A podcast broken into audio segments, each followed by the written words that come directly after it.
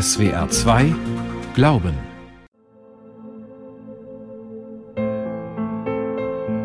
Ich wollte in einer kleinen Gruppe, die verbindlich zusammenlebt, das Evangelium leben und möglichst nah an den Menschen sein. Also diese Freundschaft mit Gott und den Menschen, die mir Charles de Foucault da gezeigt hat, das hat mich sehr angezogen. Einer Arbeit müssen wir uns zusammenraufen. Man kann sich ärgern über alles, aber man muss doch versuchen, sich einander zu verstehen und das muss fertig werden. Oder auch dann einzusehen, so verdiene ich kein Geld. Ja, ich bin halt schon geprägt von aus Schwaben schaffen, spare, Häusle bauen.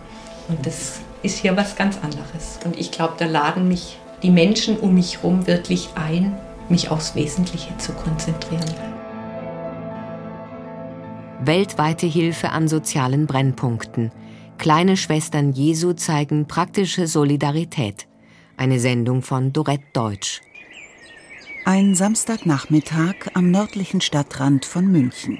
Vor dem unscheinbaren Wohnblock unterhält sich Schwester Dorothea mit einer ausgehfeinen Nachbarin. Auf den freien Flächen zwischen den Häusern flattert die Wäsche unter blauem Himmel. Auf der Wiese hat sich eine Familie versammelt und grillt. Rauchschwaden dringen durch die kalte Frühlingsluft. Kleine Schwestern Jesu steht auf dem Klingelschild. Daneben auf dem Fensterbrett blühen Primeln und Osterglocken. Drei Ordensfrauen, gekleidet in Blau, mit einem einfachen Holzkreuz am Lederhalsband, leben hier zusammen. Für die Nachbarinnen der kleinen Schwestern Dorothea, Elisabeth und Monika steht die Tür immer offen, auch wenn die Corona-Pandemie Besuche und Treffen eingeschränkt hat. Schwester Monika ist in Rente. Von Beruf war sie Lehrerin für geistig Behinderte. Als Ordensfrau arbeitete sie im Altenheim. Ich glaube, ein ganz großes Bedürfnis ist es, einfach da sein zu dürfen. Es tut einfach mir und den anderen gut zu wissen, hier kann ich so sein, wie ich bin und muss mich nicht ändern und ich bin beschenkt von der Nachbarin, die kommt oder die Leute, die uns etwas bringen, was sie von der Tafel bekommen haben und was zu viel war. Oder ich kann zu Nachbarn gehen, wenn ich was brauche. Es ist ein Miteinander und ein Geben und Nehmen. Und das, glaube ich, ist was ganz Wichtiges, damit Freundschaft entstehen kann. Die drei Ordensfrauen leben in einer Dreizimmerwohnung im Erdgeschoss des bescheidenen Wohnblocks. Dorothea, 48, und Elisabeth, 63, teilen sich ein Zimmer. Monika, 68, hat eine Schlafecke im Raum, in dem auch die kleine Hauskapelle untergebracht ist. Die drei Frauen gehören zum Orden der kleinen Schwestern Jesu, der auf den französischen Adligen Charles de Foucault, den Begründer der kleinen Brüder Jesu, zurückgeht. Das Klein wird ganz ungewöhnlich auch in der Anrede verwendet. Charles de Foucault, er hat es in Französisch ausgedrückt. Petit frère. Hm? Für Charles de Foucault war das wichtig, so ähnlich auch wie Franziskus das gewollt hat für seine Brüder. Da hat ja auch gesagt, die Minderbrüder, diese Kleinbrüder, das ist ganz ähnliche Intuition wie Franziskus. Klein werden, demütig und offen, sodass die Leute nicht das Gefühl haben, hier ist jemand größer, was Besonderes, sondern da ist ein kleiner Bruder, zu dem können wir gehen. So erklärt Schwester Elisabeth die Herkunft des Namens. Der französische Adlige, geboren 1858 in Straßburg, hatte als Offizier ein ziemlich ausschweifendes Leben geführt, bevor er in der algerischen Sahara in der Begegnung mit gläubigen Muslimen zum Glauben zurückfand. Beeindruckt hatte ihn auf seiner eigenen Suche, wie sehr der Alltag bei den Muslimen vom Glauben bestimmt war. Schwester Monika erinnert sich an ihre eigene Annäherung. Bei mir war es eine Biografie von Charles de Foucault, die mich über mehrere Jahre immer wieder begleitet hat. Ich bin einem Dominikaner begegnet, der sehr begeistert war von seiner Ordensberufung. Und durch diesen begeisterten Ordensmann bin ich überhaupt auf die Idee gekommen, ob nicht Ordensleben für mich auch etwas wäre. Aber für mich ist eigentlich nur die Lebensform der kleinen Schwestern in Frage gekommen? An dem Lebenslauf von Charles Foucault hat mich besonders berührt, wie er unter den Tore gelebt hat und wie er versucht hat, ihnen Bruder zu sein. Also keine Missionierung, nicht ändern wollen die Muslime, sondern wie kann er als Franzose so offen wirken und so gastfreundschaftlich, dass die Tuareg sich eingeladen fühlen und in ihn einen Bruder sehen. Dieser Ansatz hat mich wirklich beeindruckt.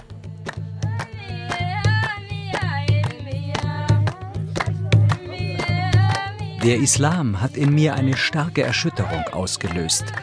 Der Anblick dieser gläubigen Menschen, die fortwährend im Bewusstsein der Gegenwart Gottes lebten, hat mich etwas erahnen lassen, was größer und wahrer ist als alle weltlichen Beschäftigungen.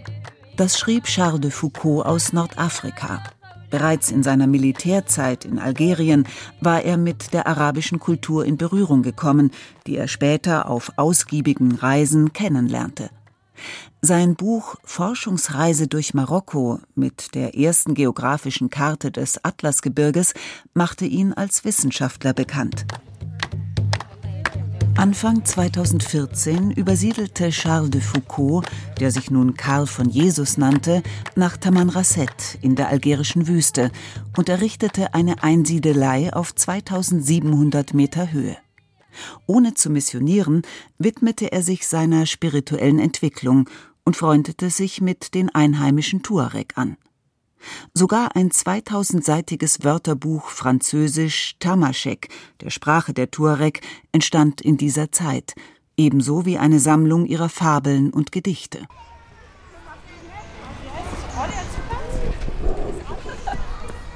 Vor dem Nachbarschaftscafé im Hasenbergel treffen sich junge Frauen mit Kinderwägen.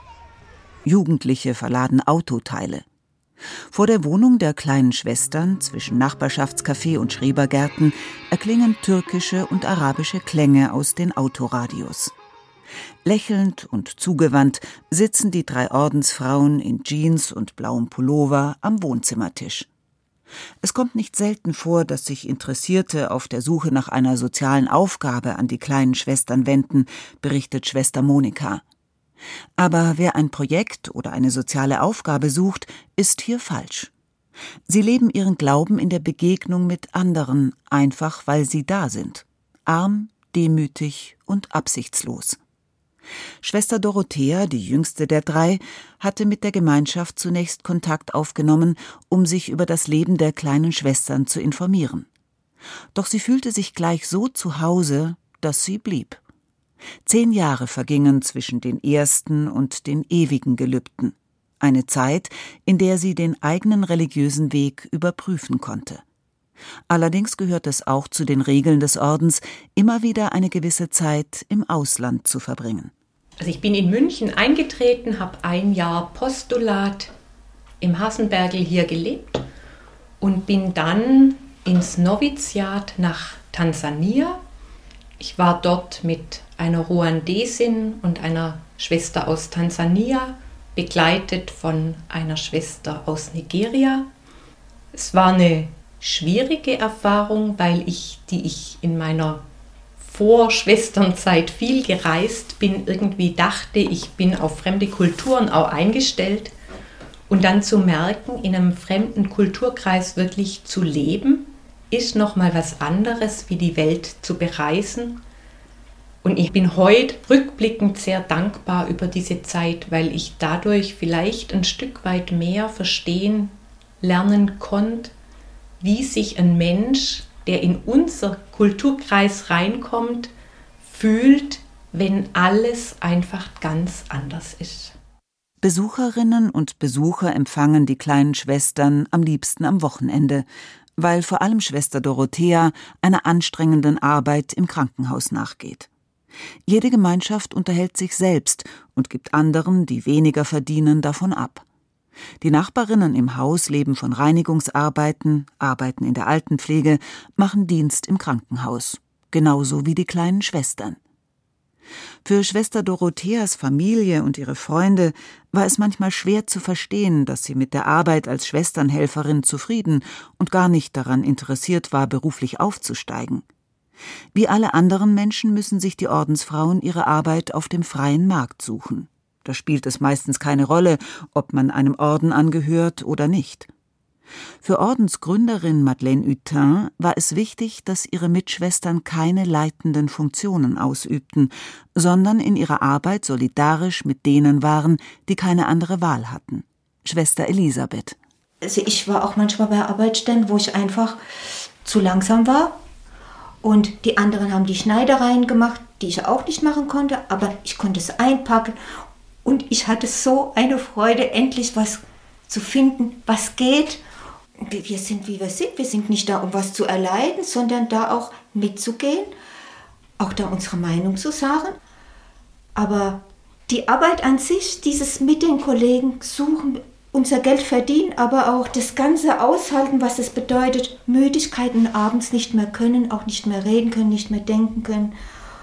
Und wie soll man sagen, auch nicht mehr alles zu verstehen aus Müdigkeit.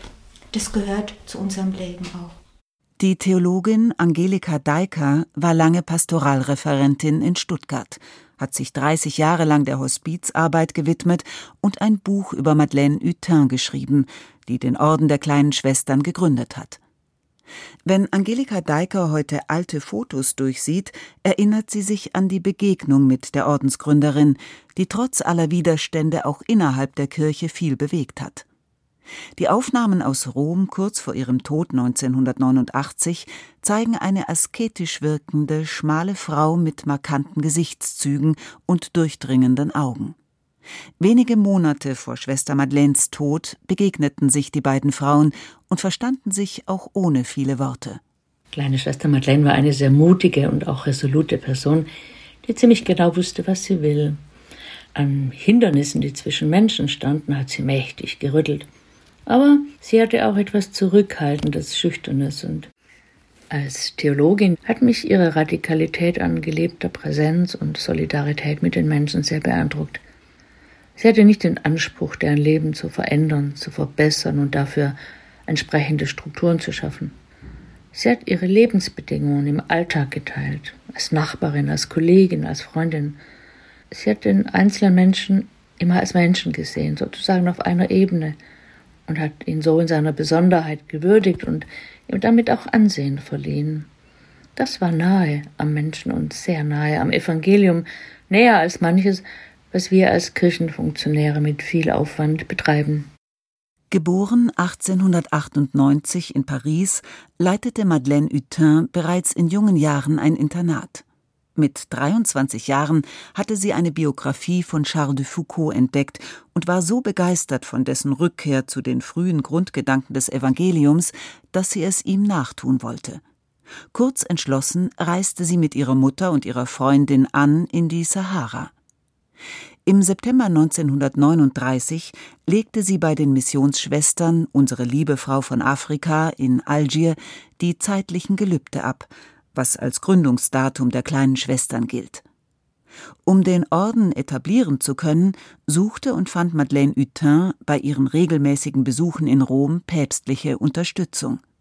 Sowohl bei Papst Pius XII. in der Anfangsphase des Ordens in den 1940er Jahren wie auch zwei Jahrzehnte später bei Paul VI.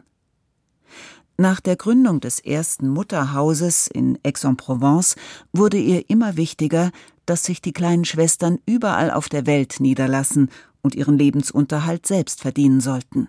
Angelika Deiker. Kleinschwester Madeleine hatte ein sehr feines Gespür für Barrieren, die Menschen von außen aufgezwungen waren, zum Beispiel durch ein politisches Regime so hatte sie zum Beispiel in Israel, nachdem im arabischen Kontext eine Gemeinschaft gegründet worden war, sehr rasch eine Fraternität unter der jüdischen Bevölkerung in die Wege geleitet. Damit hat sie den Konflikt ihren kleinen Schwestern zugemutet und zugetraut, die ihn im Gespräch und im Gebet mitgetragen haben, untereinander aber auch kontroverse Sichtweisen aushalten mussten.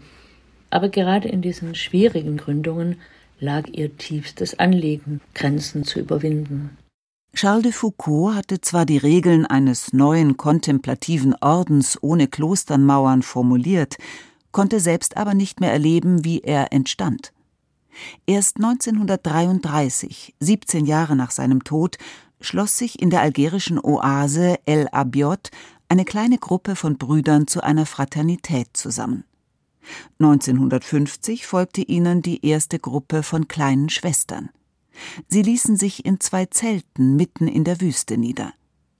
Noch 1950 folgten Gründungen in Litauen und Jerusalem, bei Leprakranken in Kamerun und bei den Pygmäen im Kongo. 1952 reiste Schwester Madeleine nach Brasilien, Argentinien, Chile und Peru. In jedem Land ließ sie eine Ordensfrau zurück, die Gleichgesinnte suchen sollte.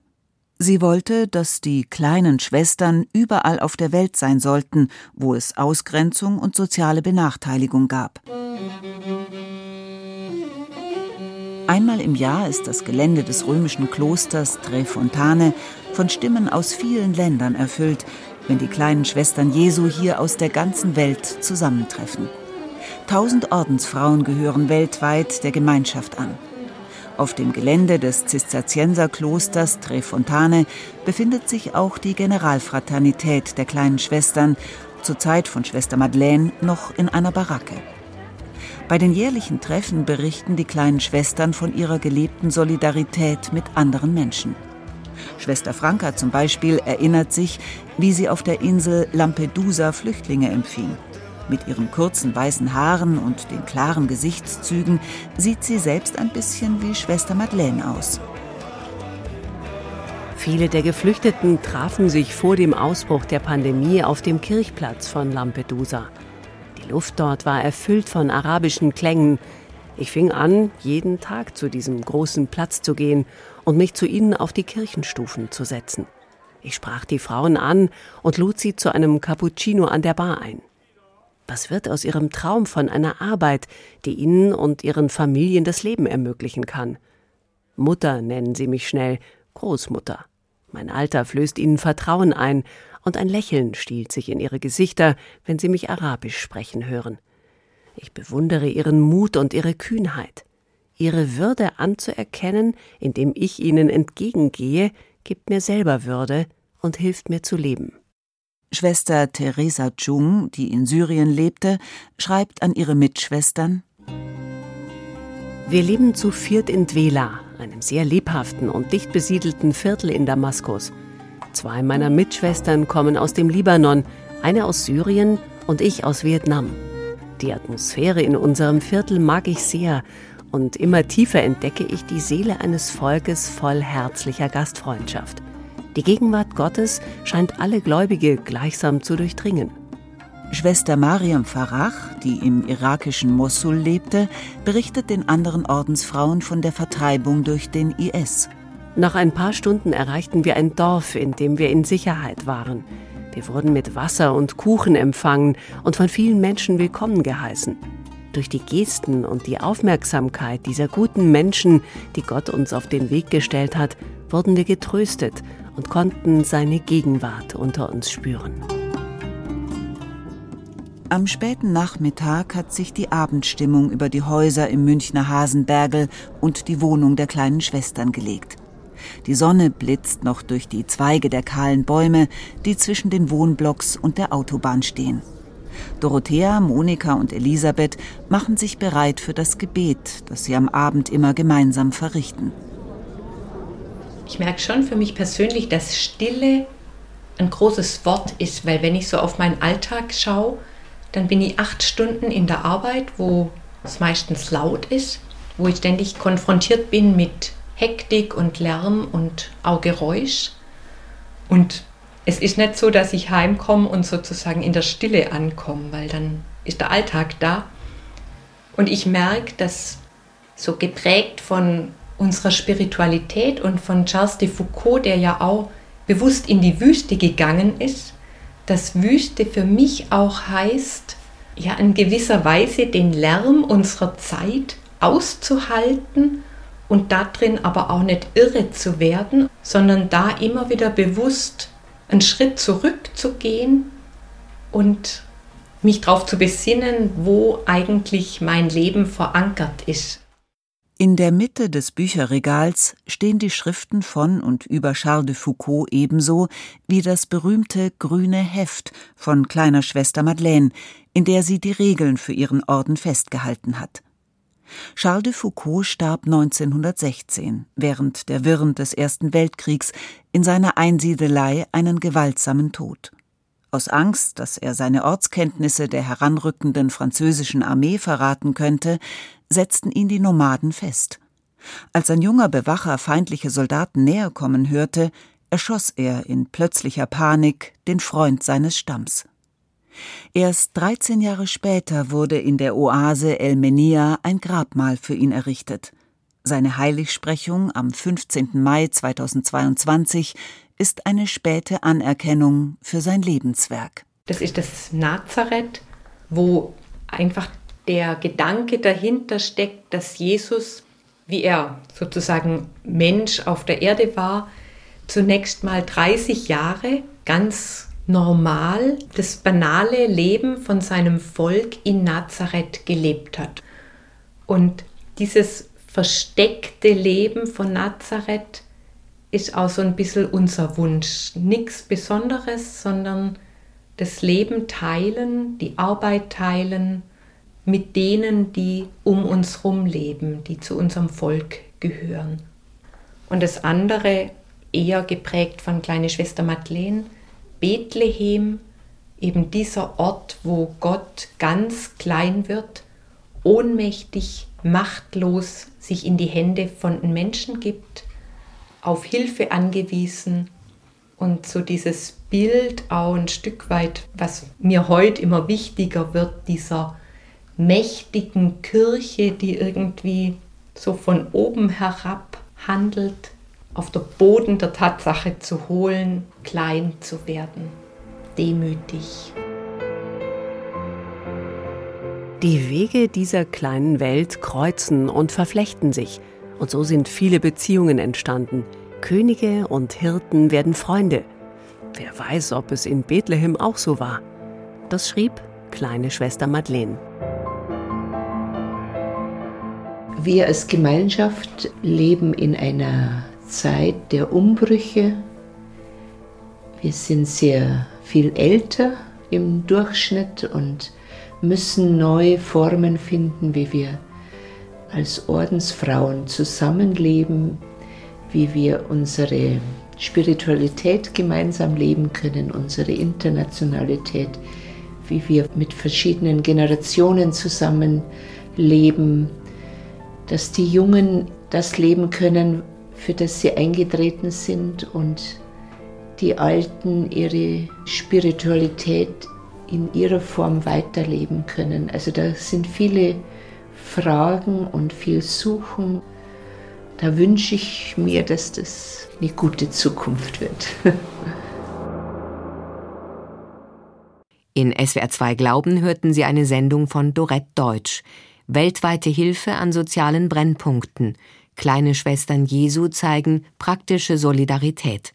Redaktion Nela Fichtner.